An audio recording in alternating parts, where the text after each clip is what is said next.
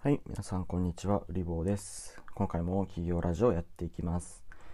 このラジオは聞くだけで小金持ちになれる不思議なラジオです。未来の起業家を育てるをテーマに、リスナー様限定に、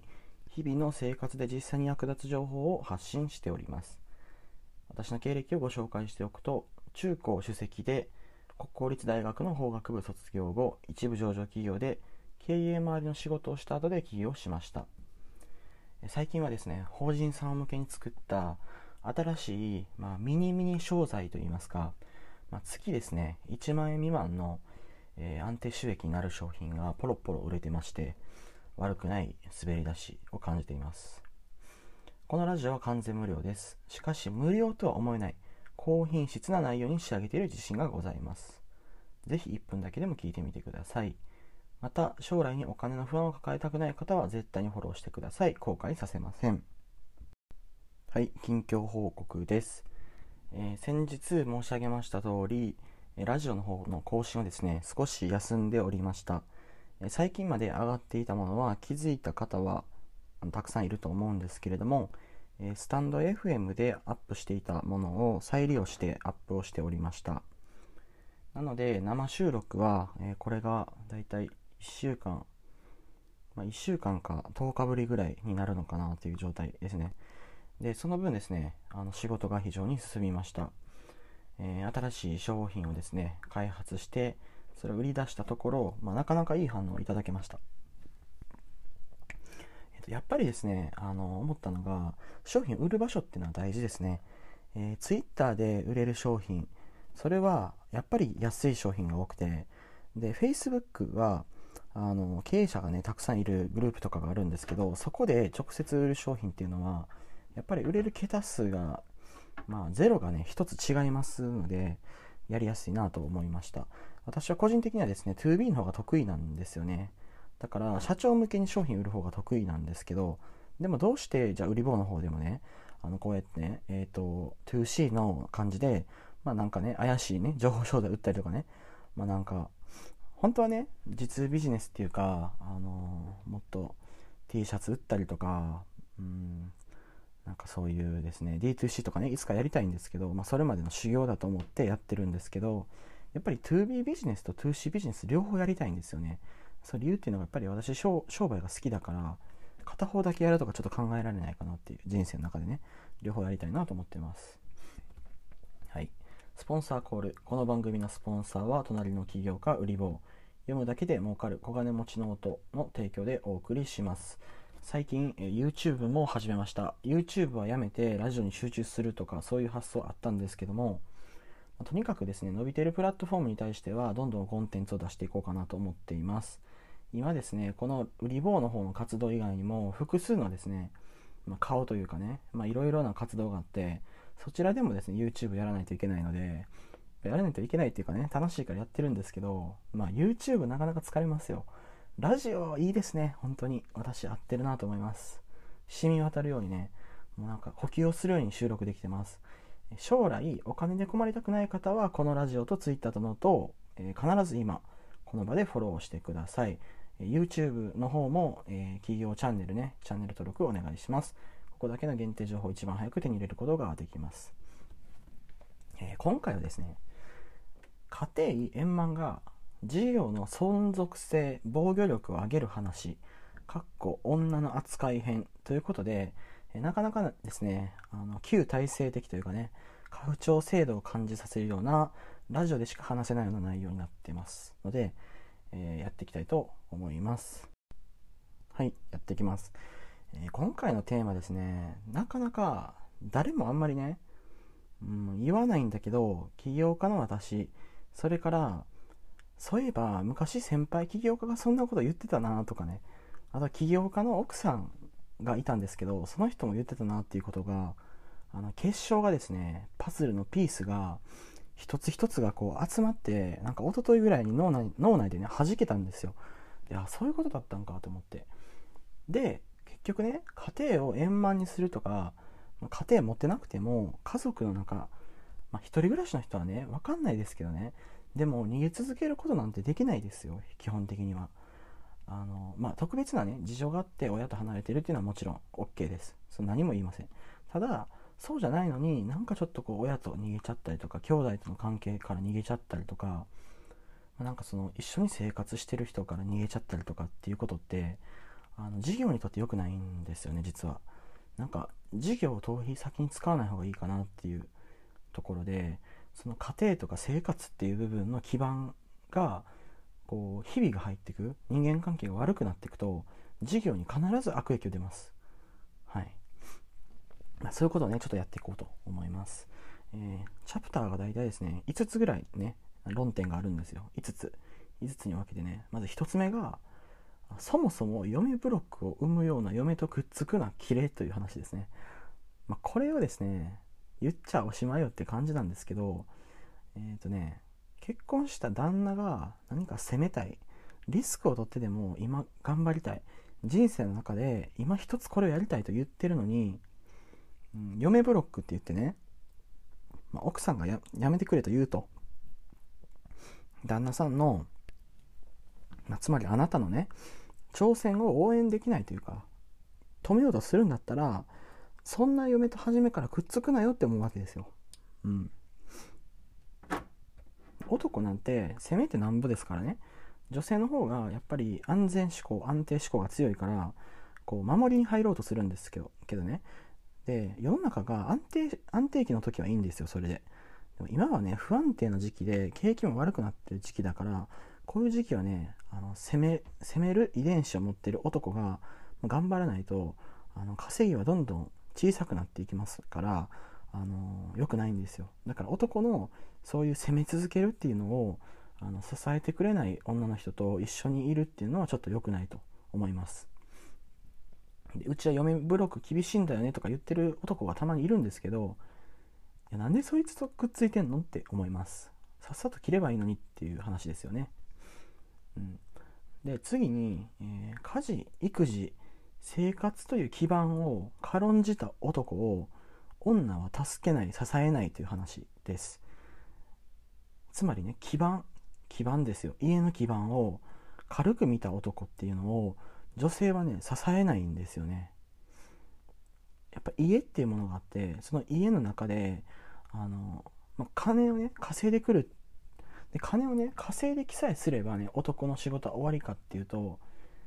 やっぱそうではなくてまあ女性中心にね家事育児生活が行われるのは基本だと思うんですけど多分ね役割的に。それをこう手伝う気すら一切ないとかそんなん簡単じゃんみたいな態度を取る男っていうのは居場所がなくなってくんですよね。うん、例えばねサバイバル生活をしてる時に男はね魚とか取りに行ったりとか肉を取りに行ったりとかすると。で女がまああの果物をね剥いたりとか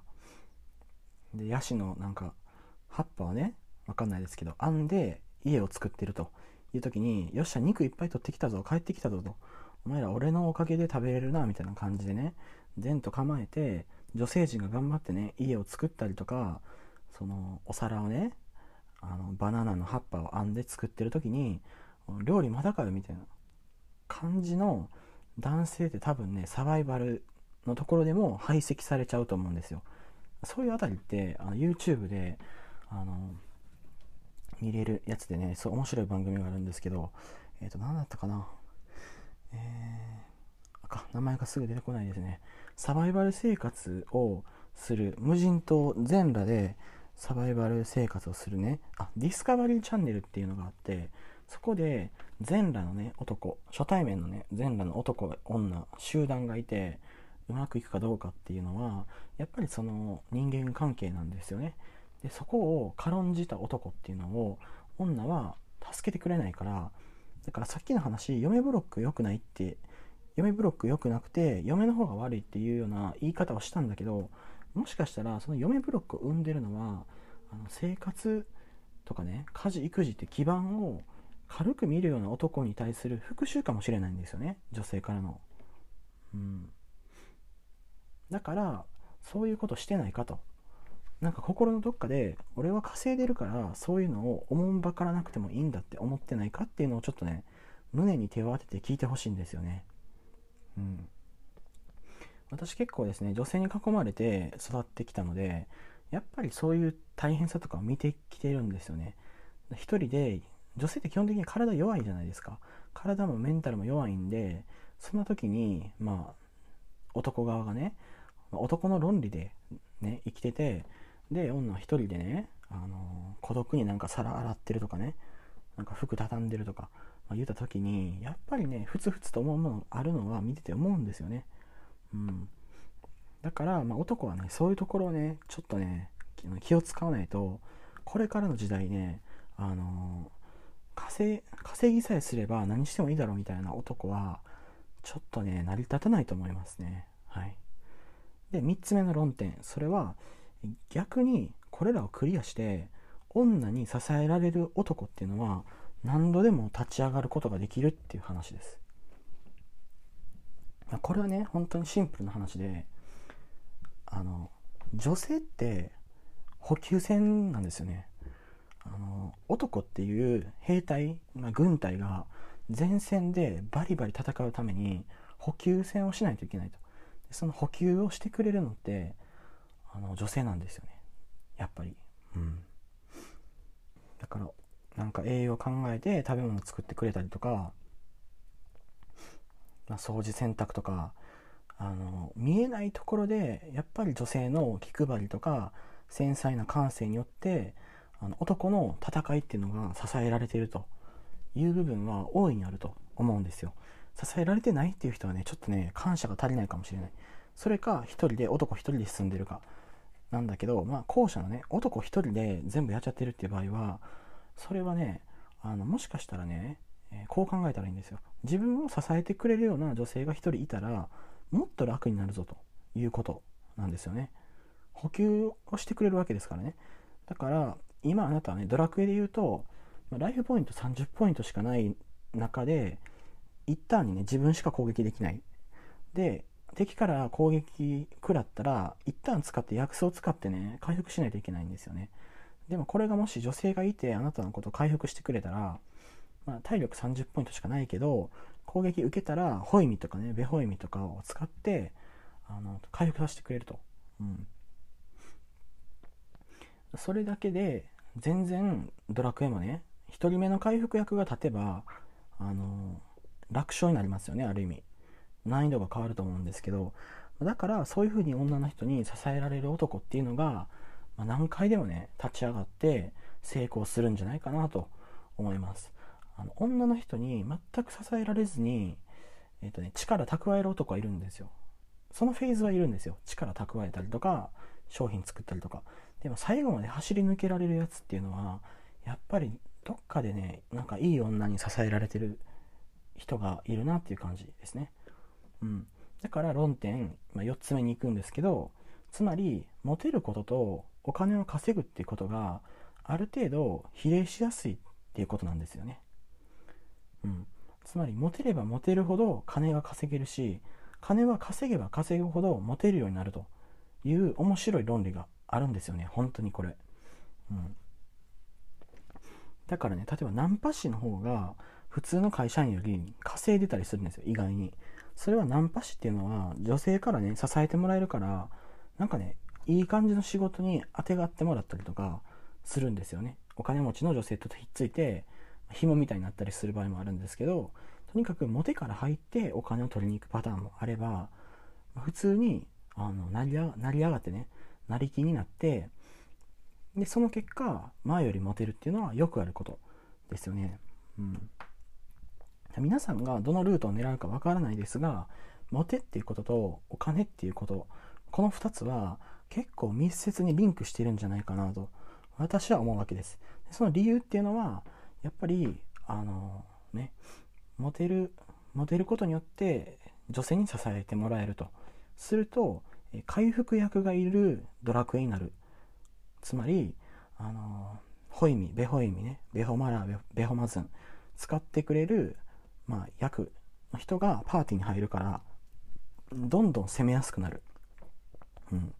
勇者である男がどんどん前に出て攻撃のことさえ考えれば OK になる。それは1人の時はできなかったことですけど回復役ができたから、うん、できるようになるということなんですよね。で最後に論点ね5点目が、えー、女に支えてもらい勇猛果敢に攻めるのが男の務めであるっていう話です。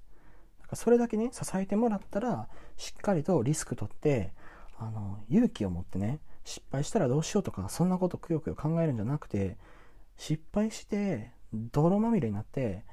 傷だらけになってねむちゃくちゃになるのも男の務めなんですよ。ハンターハンターのあの幻影旅団で言うとあの死ぬところまで含めて仕事みたいなねあの役職がねありますよね。あれ男ですから。うん。鉄砲玉ですからね男っていうのは。だからもうリスク承知失敗承知の上。